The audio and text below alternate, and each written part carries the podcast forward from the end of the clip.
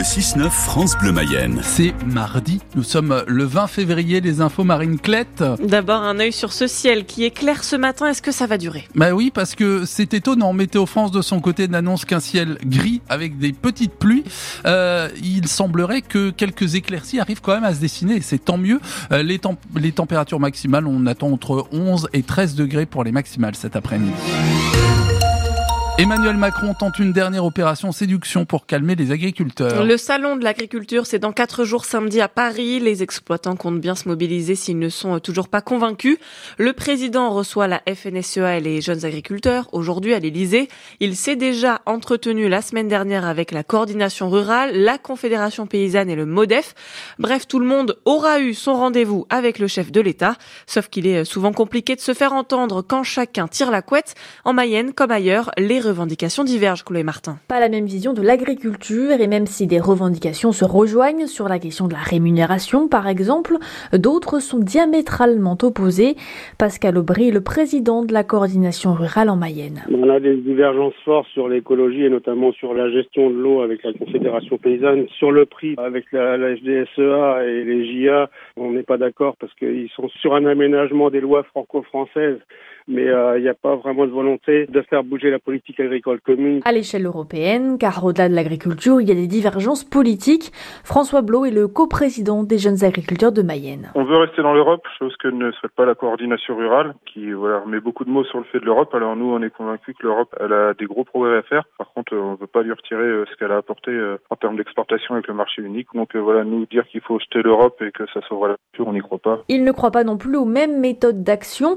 La FNSEA et les jeunes agriculteurs se placent davantage comme des négociateurs, laissant les autres endosser les actions les plus violentes. Un choix stratégique revendiqué pour paraître moins radical et obtenir plus facilement gain de cause. Et dans ce cas, ce sont justement les oppositions qui font la force des uns. Le Premier ministre Gabriel Attal tient demain une conférence de presse dédiée à la crise agricole. Des étiquettes trompeuses épinglées dans une dizaine de grandes surfaces en Mayenne hier. La préfecture a émis neuf avertissements en cause notamment des origines françaises affichées en gros dans les rayons et puis des origines étrangères précisées en plus petit sur les produits. Alors justement, en pleine crise agricole, le pays de Mélégré lance une campagne de communication pour valoriser l'agriculture locale. Sur les réseaux sociaux et dans les commerces et les mairies, vous allez pouvoir admirer le visage de certains exploitants du sud-est mayennais. Vous retrouvez cette histoire en podcast dans l'écho d'ici. C'était ce matin. Une étude, en revanche, publiée ce matin, ne devrait pas ravir les éleveurs. Le réseau Action Climat et la Société française de nutrition estiment qu'il faut réduire de moitié la consommation actuelle de viande en France pour baisser l'empreinte carbone et atteindre les objectifs climatiques. Baisser de moitié, c'est-à-dire arriver à 450 grammes par semaine. Ça équivaut à 3 ou 4 steaks hachés. Les Français sont des gros consommateurs de viande. On en mange deux fois plus que la moyenne mondiale. L'école ne peut pas être la variable d'ajustement budgétaire de l'État. Les mots du maire de Laval, Florian Berco. Il est agacé par le projet de fermeture de deux classes à Laval à la rentrée prochaine. Une vingtaine en tout de classes sont menacées. La carte scolaire est officiellement euh, actée euh, ce soir. Il faut désormais payer pour utiliser l'argent de notre CPF, le compte personnel de formation.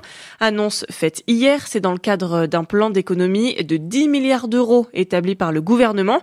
Il a promis de ne pas augmenter les impôts, mais finalement donc certains Français vont devoir quand même mettre la main au portefeuille, Cyril Ardo. 10% du prix de la formation sera à votre charge. En bref, le calcul est simple. Si vous choisissez de suivre avec votre CPF une formation à 2000 euros, vous devrez débourser 200 euros. Les demandeurs d'emploi n'auront pas à payer ce reste à charge. Toutes les modalités ne sont pas encore complètement arbitrées, mais un décret est attendu pour avril selon le ministère de l'économie. Bercy évoque une mesure juste et nécessaire dans un contexte difficile pour les finances publiques. La ministre du Travail Catherine Vautrin souhaite, elle, discuter avec les partenaires sociaux. Une mesure scandaleuse pour la CGT qui craint que les plus fragiles ne puissent plus se former.